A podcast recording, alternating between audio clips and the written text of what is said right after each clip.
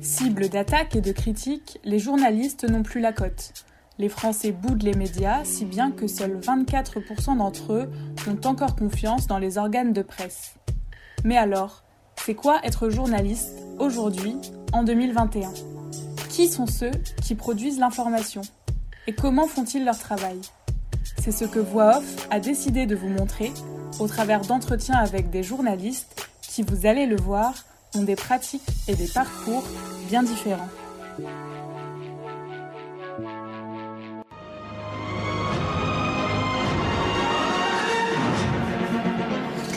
Madame, Monsieur, bonsoir. Dans l'actualité de ce dimanche. Qu'est-ce qui va nous inventer la passe vers Draxler? Et l'ouverture du score pour euh, Julian Draxler, on va revoir. Être journaliste, ça veut dire raconter, expliquer aussi. Ça veut dire donner des outils pour que chacun se rende compte de la réalité du monde, de la en direct de Beyrouth Randa Sadaka. Bonsoir Randa, merci d'être avec nous. I'm not going to give you a question. You are fake news. Sir. Pigiste pour différents médias, Quentin Muller a couvert plusieurs pays du Moyen-Orient et du Golfe Persique. Il a aussi consacré une partie de sa carrière à l'écriture de son premier livre, Tarjuman, une trahison française. Il y met en lumière le sort réservé aux auxiliaires afghans après le retrait de l'armée française du pays. Mais cet indépendant n'a pas fait d'école de journalisme et il est la preuve que ce n'est pas un passage obligatoire pour faire ce métier. Découvrez aujourd'hui son parcours et ses conseils pour se faire une place dans la profession. Est-ce que tu peux te présenter globalement pour euh, expliquer ce que tu fais toi comme journalisme et euh, ton parcours aussi, comment t'en es arrivé là? Ouais, alors moi je m'appelle euh, Quentin Muller, je, donc je suis journaliste freelance depuis 7 ans.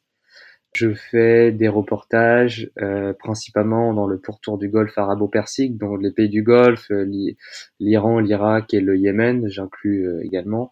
C'est une région que je couvre depuis plusieurs années. Petit à petit, en fait, j'ai affiné mes, mes affinités avec, avec certains pays, j'ai affiné aussi euh, mes recherches, euh, mon travail pour ne pas trop m'éparpiller, pour me entre guillemets spécialiser dans une zone, dans des dynamiques euh, régionales et locales. Et c'est ce qui m'a, c'est ce qui m'a du coup dirigé vers vers ces pays-là. Moi, disons que je suis un peu autodidacte, c'est-à-dire que j'ai pas, je suis pas passé par une école. J'ai fait une fac de philosophie, puis je suis parti en, en reportage parce que j'ai eu la chance d'avoir un, un, un magazine qui m'a lancé qui m'a fait confiance malgré euh, mon inexpérience et qui m'a et qui m'a un peu lancé dans le bain. Après, j'ai pris confiance en moi petit à petit. Je me suis beaucoup amélioré, j'ai beaucoup mûri intellectuellement aussi euh, sur, sur le terrain.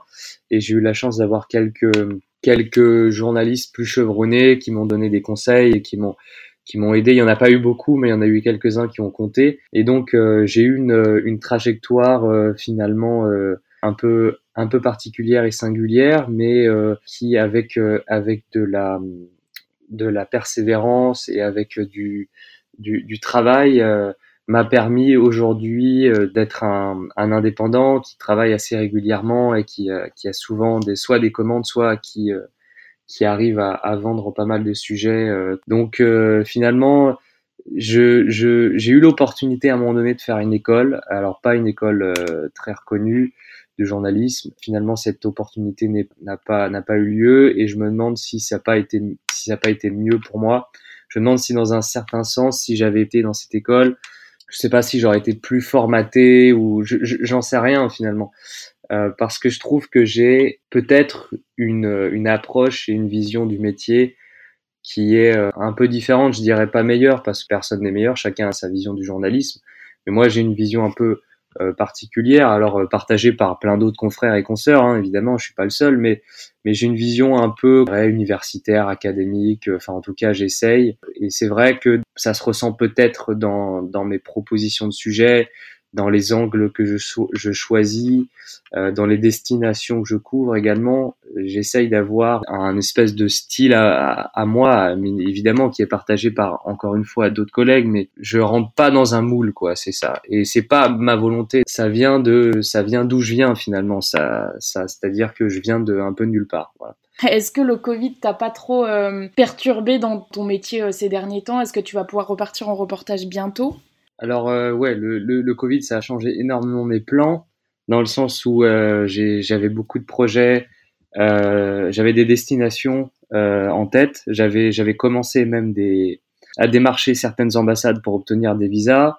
Euh, j'avais des projets de reportage et, euh, et certains pays euh, ont, ont, fermé leurs frontières et ont toujours leurs frontières fermées aux Français, aux Européens à cause à cause du Covid. Donc forcément, ça ça a un peu bouleversé mon travail dans le sens où j'avais l'habitude de partir à peu près six fois six fois par an. là, je suis parti qu'une fois depuis janvier. Donc ça, ça m'a, euh, ça m'a forcé finalement à rester chez moi et à travailler, à faire du travail de desk, euh, chose que je j'avais pas l'habitude de faire, qui est un travail euh, différent du reportage en lui-même. Donc du coup j'ai fait, j'ai travaillé autrement, c'est-à-dire que j'ai appelé mes contacts, les contacts que j'avais dans, dans, dans les pays et je les ai fait travailler soit comme fixeur, soit soit j'ai co-signé avec eux parce que parfois je travaille avec des journalistes locaux. Donc c'est un, un travail différent et donc il a fallu s'adapter. Et à certains journalistes euh, qui débutent, qui n'ont pas les contacts à droite à gauche, pour qui c'est très très difficile. Moi, j'avais la chance d'avoir euh, 6-7 ans d'expérience derrière moi et donc de réseau. Et donc c'est ce qui m'a permis à continuer à, à, travailler et à publier. Et j'ai beaucoup travaillé pendant le, le confinement numéro 1. Euh, là, le numéro 2, ça commence à, à être un peu euh, démoralisant dans le sens où euh, le travail de desk pendant plusieurs mois ça va. Après euh, ça serait bien enfin il y a une il y a cette envie de, de, de repartir. Donc là moi je vais repartir euh, mais c'est toujours dans des conditions difficiles. C'est-à-dire que là j'attends je vais repartir au, au Kurdistan irakien mais j'attends mon visa pour le, le, pour Bagdad. Et donc et donc ça c'est incertain. Donc finalement là je prends un peu des risques un peu financiers mais j'ai cette volonté de retrouver le terrain. C'est ça le plus important. C'est une ouverture euh, qui est euh, qui est rare, euh, si tu veux, parce que la majorité des pays dans lesquels je travaille ont les frontières fermées. Pour, ce, pour celui-là, euh, il se trouve que l'ambassade le, refuse de me délivrer un visa à, à, cause du à cause du Covid, mais euh, mais en fait comme il y a, y a, beaucoup de journalistes qui euh, qui l'obtiennent de manière un peu différente si je puis dire. Donc euh, moi je suis passé par cette par cette solution là parce que j'ai pas le choix, je dois bouger, je dois être présent sur des terrains que je couvre, donc je suis obligé de d'essayer de, de me débrouiller pour euh, pour pour repartir euh, en, en reportage et et j'ai finalement je c'est une question d'honnêteté intellectuelle euh, dans, dans ton travail, c'est-à-dire que je peux pas me contenter euh, de uniquement travailler depuis depuis Paris, depuis chez moi. Ça n'a pas la même valeur, si tu veux, le même intérêt journalistique quoi. Quand t'es forcé, t'es obligé de t'adapter, tu t'es obligé de respecter certaines règles de, de, de certains pays, évidemment. T'as pas le choix, donc c'est comme ça. Sauf que là, il y a une ouverture, donc euh, je m'y engouffre. Ok, et du coup, euh, c'était quoi ton premier reportage? Comment t'as réussi à rentrer à... Ça a été quoi cette opportunité qui t'a permis de rentrer dans ce métier-là? Alors en fait, c'est assez simple finalement. J'avais très envie de couper avec euh, avec ma fac euh, à Nanterre qui était un peu glauque et où j'étais pas très heureux. J'avais besoin de, de, de challenge, j'avais besoin de, de dépaysement, j'avais besoin de, quelque chose euh, de nouveau. J'ai tout simplement un jour, j'avais une idée de sujet que j'avais, on avait discuté avec une, une, une française qui allait vivre en Israël, qui allait, qui allait, qui allait partir vivre en Israël et elle m'avait parlé d'un club de foot euh, en première division dans le nord d'Israël en Galilée, à Sarknin, c'est une ville arabe. Et euh, ce club-là faisait jouer juifs, musulmans et chrétiens. Et donc j'ai pris mon téléphone et j'ai appelé le comité de rédaction de SoFoot et je leur ai demandé quand et comment je pouvais proposer un sujet. Et ils m'ont dit, bah, pas jeudi, on a un comité de rédaction. C'est là où on débat des sujets qui pourraient être potentiellement pris pour euh, les, les, les magazines. Donc moi, j'y suis allé. C'était une ambiance très particulière, euh, à la fois chaleureuse et intimidante parce qu'il y avait beaucoup de journalistes que je lisais souvent. Donc euh, J'étais assez admiratif et un peu impressionné d'être là. Mais j'avais, comme je disais, cette envie d'absolument travailler pour eux. C'était un rêve pour moi, donc euh, je voulais y mettre toutes toutes les chances de mon côté. Donc je voulais pas me démonter, même si j'avais j'avais peur évidemment. Hein. Quand quand j'ai vu l'ouverture avec ma petite voix, j'ai dit voilà, bah, moi je j'ai ce sujet-là dans le nord d'Israël, euh, ça serait bien, etc., euh, que je fasse ça pour vous. Et eux, ils étaient finalement relativement intéressés. Donc, euh, ils ont pris mon mail et puis ils m'ont rappelé plus tard et je suis revenu plus tard et il a fallu que, que je, je, contacte les, les, les joueurs sur place, les, enfin en tout cas la, direction sur place. J'ai mis plusieurs plusieurs semaines, voire mois, je m'en rappelle, à me, à me décider. J'avais peur de décrocher le téléphone. Là, parce que j'avais j'avais peur de mon niveau d'anglais. Et mon niveau d'anglais était faible et enfin je, je, doutais beaucoup de moi. Et je suis tombé sur un type très sympa qui m'a dit euh, très rapidement bah non mais écoute il n'y a pas de souci euh, nous on serait très heureux que vous veniez euh, viens euh, t'auras t'auras accès à tout. On a pris les billets d'avion on est parti on est parti en avion on a on a loué une voiture. Donc je partais avec un photographe qui avait 20 ans de plus que moi. Et puis quand on est arrivé sur place évidemment c'était plus compliqué que je ne le croyais puisque je suis tombé au téléphone, j'étais tombé sur un, un, préparateur physique qui n'était pas le président. Donc euh, le, le, coach euh, n'était pas prévenu, le président n'était pas prévenu. Au départ, ils étaient plutôt réticents, même finalement ça s'est fait. À la fin de la semaine, on avait quand même pas mal de matière, c'était c'était bien ce qu'on avait, mais moi je m'étais senti nul. Je m'attendais à ce que le mec me dise non mais attends, euh, c'est ton premier reportage ou quoi, ou, et qui et qui me défonce à la fin quoi. Finalement, ça a été totalement l'opposé. Il m'a il m'a dit euh, mais euh, vraiment euh, tu débutes mais franchement t'as as quelque chose t'as quelque chose en plus. Il faut que il faut que t'aies confiance en toi. T'as assuré etc bravo chapeau. Et, donc il m'a vraiment il m'a vraiment donné confiance en moi. Il m'a il m'a il m'a propulsé. Parce qu'après cette confiance là je l'ai gardé très profond. Et je me suis dit si je suis capable de faire cinq pages dans un magazine sur ce sujet là je suis capable de de, de faire d'autres sujets euh, plus tard euh, ailleurs quoi. Et, et cette confiance là, bah voilà, je l'ai je l'ai gardée, je l'ai toujours. Et, euh, et, justement, bah, pour parler des, de tes autres sujets et tes, tes autres reportages, est-ce qu'il y en a un qui t'a plus marqué que les autres? Est-ce qu'il y en a un que, qui t'a particulièrement marqué en fait sur, tes, sur ta carrière? J'en ai fait beaucoup des, enfin des reportages qui m'ont marqué. Il y a des sujets qui te marquent parce que c'est des sujets extraordinaires, c'est des trucs qui sortent de l'ordinaire. Je, je, pense par exemple à ce sujet qu'on qu'on avait fait avec mon collègue photographe. Euh, on était parti euh, dans le Musandam, donc c'est dans le détroit d'Ormuz, euh, toutes ces grandes montagnes gigantesques, sèches et rouges, qui se jettent dans une mer bleue, bleu verte, et, et c'est des fjords en fait à Oman et et on avait fait un sujet euh, où on était euh, parti euh, à la recherche des, de ces pêcheurs qui qui, qui font du trafic d'ailerons de, requins, marteaux. Et on avait fait un, un, très beau sujet, je trouve, là-dessus. Et ça, ça m'a marqué. Mais le sujet qui m'a le plus marqué, justement, c'est mon deuxième reportage. Je suis parti au, au Rwanda j'avais fait un portrait croisé. Deux stars du football euh, rwandais qui, euh, dans les années 90, donc étaient des icônes du pays. Hein. Et quand le génocide a commencé, il y en a un qui était Hutu, l'autre était Tutsi. Et grâce à leur étiquette de star, ils ont pu, ils ont pu se, se sauver finalement de, de génocide-là. Et ils m'ont raconté bah, des choses relativement horribles. Hein. Donc ça, ça a été un, un reportage assez marquant. C'est surtout que ça m'a appris et ça a été un exercice très difficile. C'est comment euh, face à un, personnage, une personne qui a vécu l'horreur, comment toi, t'arrives à lui faire dire ça? Et, sans culpabiliser. Et ça a été un, baptême de feu parce que j'avais pas l'habitude de, ça. Et je, me suis beaucoup questionné après, euh, après cet entretien-là, euh, où j'ai fait dire à, un type que voilà, sa femme avait été découpée sous ses yeux et que et que son fils avait failli et que voilà, et c'est très très très compliqué de d'appréhender ce genre d'entretien euh, parce que il y a une culpabilité qui rentre en compte et, et tu, te, tu te demandes aussi euh, si c'est bien de, de, le faire, si c'est bien de, le, de lui faire dire, de voilà, c'est c'est un exercice pas facile et euh, c'est un exercice très très salvateur parce que ça te sert après quand tu quand tu quand tu appréhendes d'autres d'autres entretiens du style voilà, donc ça a été, ça a été un, un reportage qui m'a qui m'a beaucoup marqué. Et euh, est-ce que tu pourrais me parler un peu de ton livre euh, donc, que tu as fait, que as fait sur les, euh, les, interprètes afghans? Parce que du coup, ça a été une grosse partie de ta carrière, ça aussi. Un gros sujet, un gros, une grosse enquête sur, de ta carrière. Est-ce que tu peux m'en parler un petit peu et, et me décrire tout ça? J'avais le projet de, de, faire un bouquin. Je m'étais dit l'étape suivante. parce que je, je, ça, après, c'est une vision personnelle, mais je, j'essaye en tout cas euh, d'être, euh, de toujours évoluer, c'est-à-dire de pas stagner d'une année à une autre. J'essaye de faire des choses différentes. J'essaye de me diversifier euh, et à travers des formats différents, donc notamment un livre. Je me suis dit, ce serait bien que je fasse un bouquin.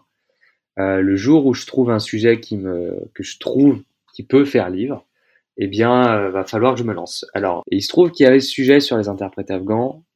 C'était un sujet qui m'a relativement transporté dès le début, c'est-à-dire que dès que j'ai eu vent qu'il y avait des d'anciens auxiliaires de notre armée qui manifestaient euh, pour leur survie finalement devant l'ambassade française à Kaboul, je me suis dit mais là il y a un truc qui se passe, il y a quelque chose. Et j'ai fait plusieurs articles mais j'étais pas très pas vraiment satisfait du résultat, c'est-à-dire que je quand je contactais les, les, les ministères, on me répondait pas, on, on me faisait même poireauter. Donc euh, je me suis lancé dans, dans cette histoire et j'ai euh, je me suis mis à contacter des maisons d'édition et donc ça a été une négociation assez rapide finalement, de à peu, à peu près deux trois mois. Et euh, on a signé du coup chez Bayard avec un avec un journaliste qui travaillait aussi sur le sujet. Finalement, un, on a eu quelque chose d'assez exceptionnel, c'est-à-dire que on est tombé sur un, je dirais un lanceur d'alerte qui nous a qui travaillait à l'époque sur le dossier et qui nous a envoyé euh, via une une clé USB cryptée euh, beaucoup de conversations qu'il avait stockées à l'époque entre ministères, entre ministère des Affaires étrangères, ministère de l'armée, qui parlaient du sujet, qui parlaient de l'affaire et qui parlaient de l'affaire en des termes parfois scandaleux. Donc euh, ça, c'est ce qui nous a permis de, si tu veux, rentrer dans, une autre dimension, d'aller plus loin que qu'un simple euh, essai qui relate des faits. Là, on est allé dans l'enquête et c'est ce que je voulais, c'était déterminer des responsabilités politiques et administratives de pourquoi on en était arrivé là, pourquoi il y avait des, il y avait à peu près 300 euh, auxiliaires afghans qui euh, qui étaient toujours en Afghanistan, qui, qui se sentaient trahis, euh, voilà, et qui étaient en danger. Donc ça a été ça a été une grosse satisfaction. Alors financière pas du tout, parce qu'un livre généralement bah, ça demande beaucoup de travail, de temps, et la rémunération est dérisoire vu le, enfin, vu le travail qu'on met dedans. Mais ça a été une grosse satisfaction après pour moi parce que ça m'a finalement, et c'était pas le but, hein. le but c'était de donner un coup de projecteur sur le, sur le sujet en lui-même, mais ça m'a aussi permis de, de, de, donner, de donner un coup de projecteur sur mon travail et sur qui j'étais. Lors de la promotion du livre, on est, on est en contact avec des, des rédactions, avec euh, des rédactions radio, audiovisuelles et écrites, et, et ce qui fait que c'est intéressant après de, de, de, de capitaliser sur ces sur ces nouveaux contacts, sur ces nouvelles connaissances qu'on se fait.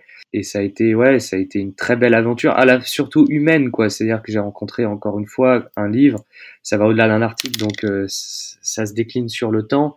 Donc j'ai rencontré beaucoup de, de, de, de, personnes formidables, surtout des interprètes afghans que je suis allé voir en Afghanistan, mais que je suis que j'ai continué d'aller voir en France, euh, notamment même après la sortie du livre. J'ai eu cette espèce, cette envie en fait de de, de, continuer mon travail, et pas forcément en faisant des articles, mais de continuer à communiquer autour du sujet, notamment sur les réseaux sociaux. J'ai voulu continuer, si tu veux, mon engagement professionnel. Et du coup, tu disais que hum, tu essayais toujours d'avoir, de, de, de t'améliorer, enfin d'aller plus loin, on va dire. Et du coup, qu'est-ce que c'est ta prochaine étape là actuellement? Alors, ma prochaine étape, euh, c'est de signer un, pour un deuxième livre. Là, maintenant, je suis dans une, dans une optique où j'aimerais sortir assez fréquemment des bouquins, alors euh, sur des sujets qui me qui m'intéressent. Alors c'est pas facile parce que euh, en France les essais euh, se vendent relativement mal, surtout sur des sujets à l'étranger. Mais voilà, mon projet à moi, c'est de sortir maintenant régulièrement des livres sur des sur des sujets importants qui m'intéressent surtout. Et ça, ça va être l'étape au-dessus, c'est-à-dire euh, en plus de certains articles, d'avoir des projets sur le long terme qui durent un, deux, trois ans, et donc d'en faire des bouquins. Ça va être important de dans le futur de continuer, en tout cas je l'espère, de travailler euh, comme ça, quoi, avec cette logique de pas seulement m'arrêter à des articles, mais de toucher d'autres supports. Alors ça peut être un livre Ça peut être une BD comme j'ai pu faire aussi, mais ça peut être aussi un film d'animation, euh, un petit documentaire. Et je trouve que c'est important de se diversifier et toujours essayer de chercher pas l'originalité pour l'originalité, pas un support original parce que il faut faire ça, mais mais quelque chose qui touche un public plus large et qui et qui te fait aussi euh, grandir et évoluer et pas euh, rentrer dans une routine. En parlant de capacité, tu disais qu'il fallait toujours aller chercher au-delà de ses capacités. Quelles sont les qualités en fait nécessaires pour faire ton métier de ton métier de journaliste? Parce qu'il y a tellement de métiers de journaliste différents que pour toi, qu'est-ce qui est essentiel pour faire ce que tu fais actuellement? Moi, je considère pas vraiment que j'ai du talent. Je me rappelle à l'école, j'ai jamais été un élève très brillant. J'ai pas de, de capacité que les autres n'ont pas. C'est-à-dire que la seule chose que je dirais, moi personnellement, dans ce métier-là, c'est la persévérance. Et il faut avoir un minimum confiance en soi. C'est-à-dire que si tu l'as pas cette confiance, si tu la construis pas, si tu capitalises pas sur des sur des choses que tu as réussi, eh bien ça va être ça va être compliqué parce que c'est une perpétuelle remise en question. Moi, je sais que encore aujourd'hui, quand je rends des papiers, euh, il y a des rédactions qui me disent bah va falloir retravailler la forme ou euh, euh, parce que la forme ne leur convient pas ou parce qu'ils ont des exigences différentes de d'autres médias et donc et donc forcément toi ça te touche, tu te dis ah merde, il faut que je travaille retravaille la forme. Si t'as pas une minimum confiance en toi, tu peux te dire ah, bah je suis foutu pour le haut niveau, ou je sais pas, mais mais il y a, tellement de moments où même moi, hein, je doute, je doute beaucoup sur moi, sur mes capacités.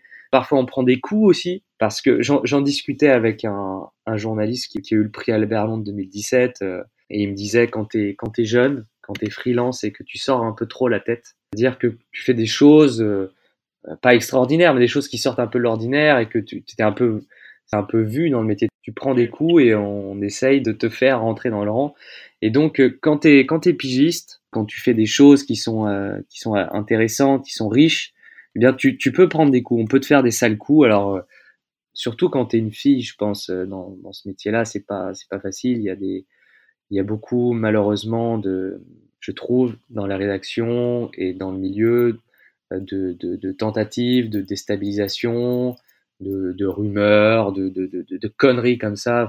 Et, ça, ça c'est des, parfois ça peut être un frein à des, à des carrières.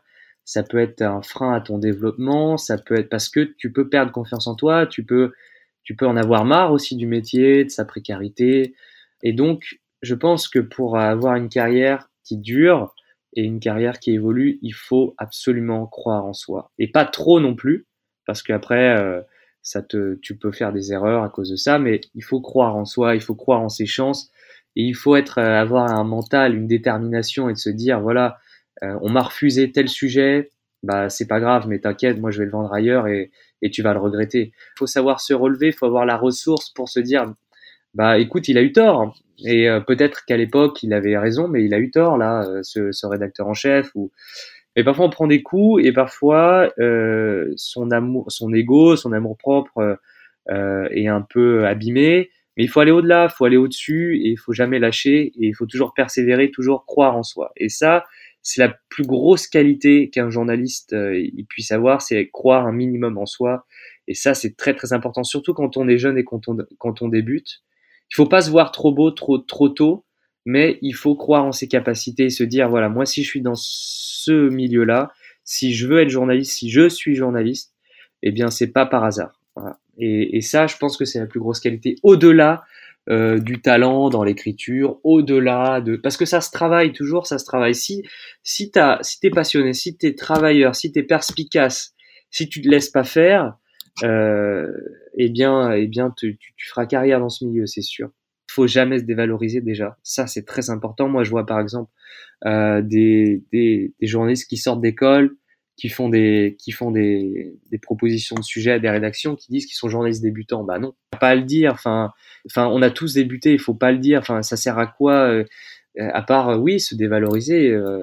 Moi, j'ai jamais dit que j'étais journaliste débutant, hein, et pourtant je l'ai été. Pas, il faut pas se dévaloriser et il faut pas avoir ce sentiment de d'être un imposteur. Moi, je l'ai eu, hein, de se dire, euh, bah, je, je viens pas d'un milieu, euh, où je peux dire que je suis journaliste. Tu vois, j'ai eu beaucoup de mal au début à dire que j'étais journaliste, quoi. Et, pourtant, je l'étais au final. Et, oui, on peut avoir ce sentiment d'imposteur de se dire, mais comment je peux me qualifier de journaliste alors jamais écrit vraiment Enfin, bah si, puisque tu, sors d'école, c'est ce que tu veux faire et tu démarches des rédactions, donc tu l'es. Donc, faut essayer d'aller de l'avant tout en mettant un peu de côté ses craintes et sa pudeur finalement. Et, euh, et, tout à l'heure, tu parlais de précarité. Euh, du coup, toi, si tu devais définir les avantages et les inconvénients de ton métier, qu'est-ce que tu dirais là-dessus? Alors c'est précaire au début surtout parce que bah, tu vas pas écrire, euh, tu vas pas piger euh, partout euh, dès le début. Il y a beaucoup de rédactions qui vont jamais te répondre.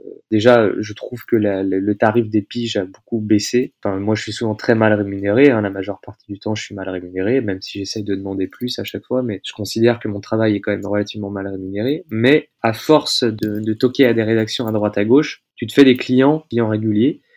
Et donc, tu arrives à diversifier finalement ta pige et donc à avoir constamment euh, des, articles que tu dois rendre, que tu dois écrire. Et quand tu as ce roulement-là, en fait, tu as de l'argent qui arrive quotidiennement euh, sur ton compte en banque. Et ça, évidemment, c'est pas des rémunérations folles, mais quand tu es pigiste, tu as le droit, par exemple, à, toucher une certaine somme de Pôle emploi. Donc, tu des droits euh, chez Pôle emploi. C'est pas parce que tu es au chômage, encore une fois, c'est parce que tu as des droits Pôle emploi.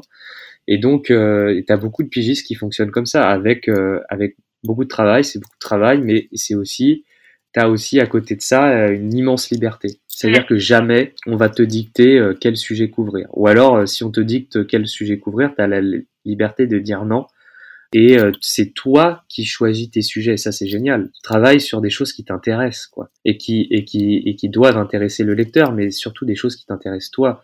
Et ça, c'est quand même c'est une liberté assez assez rare. Alors, tu fais pas de ce, tu fais pas ce métier pour euh, couvrir des sujets que t'aimes toi, mais tu fais euh, aussi ce métier pour couvrir des sujets qui te qui te semblent être pertinents, qui te semblent être euh, être importants. Puis c'est surtout que tu es, ton propre patron, donc tu as c'est toi qui organises ton travail et ton ton agenda comme tu veux. Donc euh, demain, moi, si j'ai envie de, de, faire un reportage là, bah, je vais le proposer là, à telle rédaction.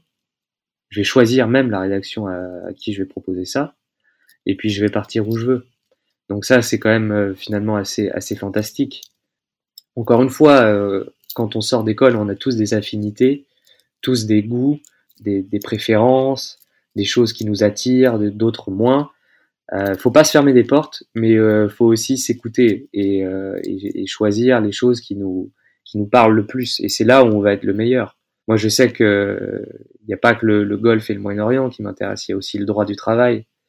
Le droit du travail, c'est hyper. Euh, pour moi, ça ça m'a ça m'a toujours euh, finalement euh, porté, soulevé. Donc pendant le, le confinement, quand, comme je suis resté en France, j'ai travaillé sur cette thématique-là, par exemple sur des, des affaires euh, de harcèlement moral au travail et de, de, de, choses relativement euh, sales qui sont passées au, au siège de, de, chez McDonald's et, et, même dans les restaurants. Donc, euh, quand on a des préférences, on est toujours meilleur, on est toujours plus perspicace, on est toujours parce qu'on a cette envie, on a, on a cette soif de donner la parole à ces gens qui sont fragiles, quoi.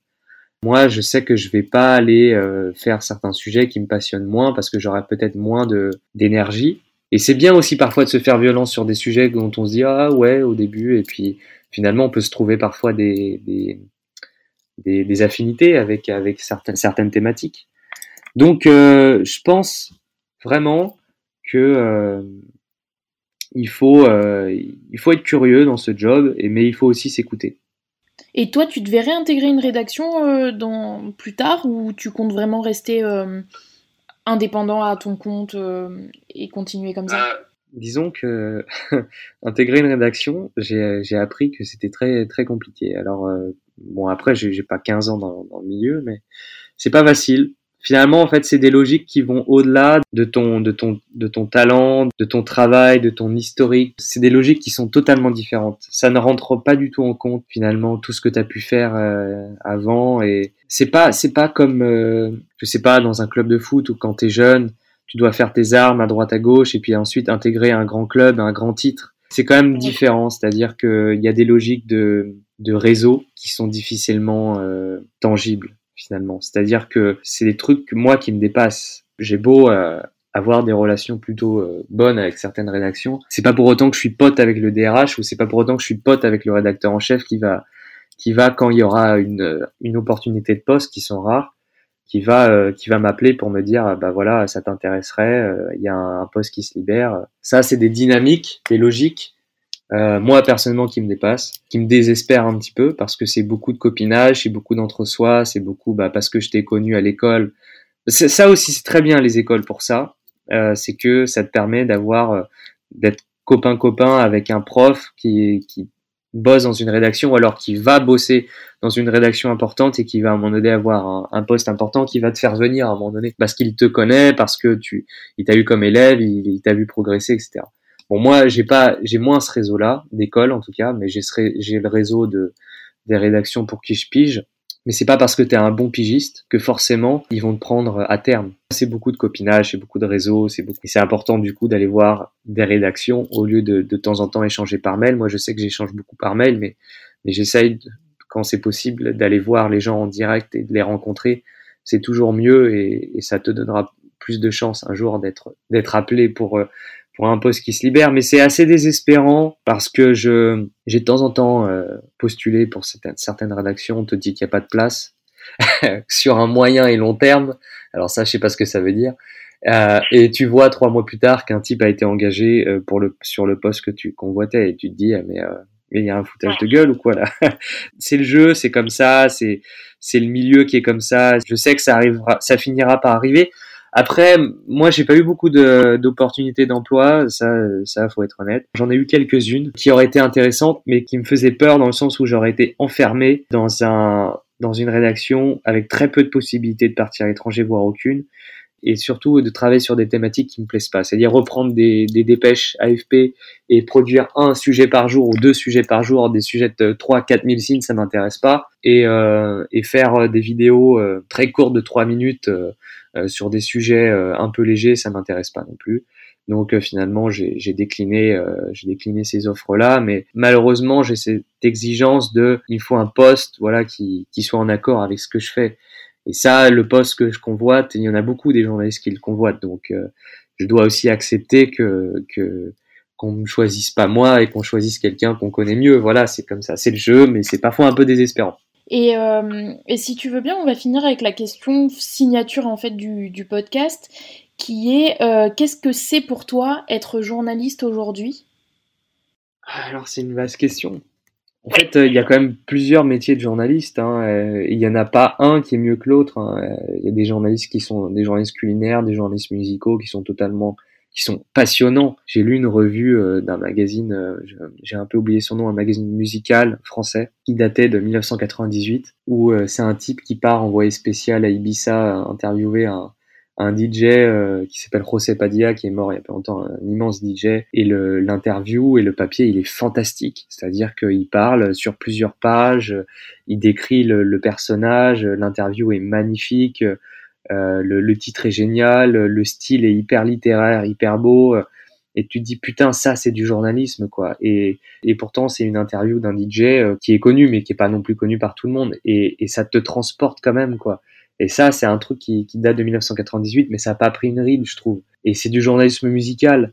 Donc euh, le journalisme souvent qu'on euh, met en valeur, c'est le journalisme de guerre, c'est le journalisme d'information, de news, etc. Mais c'est pas ça finalement. Le, Pour moi, le journalisme d'aujourd'hui, euh, c'est quelqu'un qui respecte l'éthique du travail, de, de, de, ce travail, qui respecte la personne, la personne, l'intéressé qui, qui l'interviewe et qui respecte ce job, c'est-à-dire qui va au fond des choses et qui et qui fait ça avec passion, quoi, avec passion et avec cette idée de informer euh, pour le plaisir et informer pour une utilité publique. Pas forcément, ça doit pas toujours être euh, d'utilité publique, mais c'est informer pour donner du plaisir au lecteur ou pour informer pour, euh, pour instruire le lecteur et le, faire, lui faire comprendre que quelque chose se passe en fait.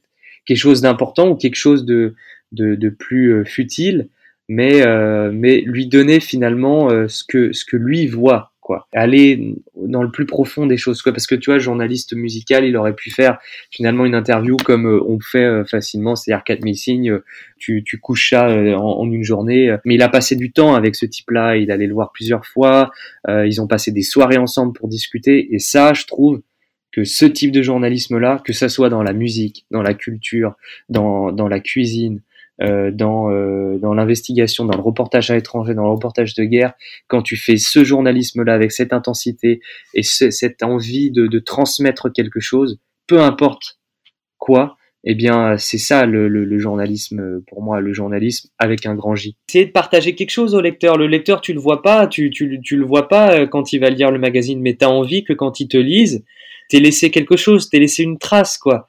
Tu vois, cette interview là de 1998, elle m'a transporté. Et putain, le mec, il a écrit ça euh, il y, a, y, longtemps maintenant, quoi. C'est ça que moi j'ai envie de faire. Encore merci à Quentin Miller d'avoir accepté de répondre à nos questions et merci à vous d'avoir écouté. Si le podcast vous a plu, vous pouvez vous abonner à Voix Off sur votre plateforme de podcast préférée et laisser une note. Ça vous prendra 3 secondes, mais ça nous sera d'une aide précieuse. Enfin, vous pouvez suivre Voix Off sur les réseaux sociaux pour ne rien louper de notre actualité. À bientôt pour un nouvel épisode de Voix Off.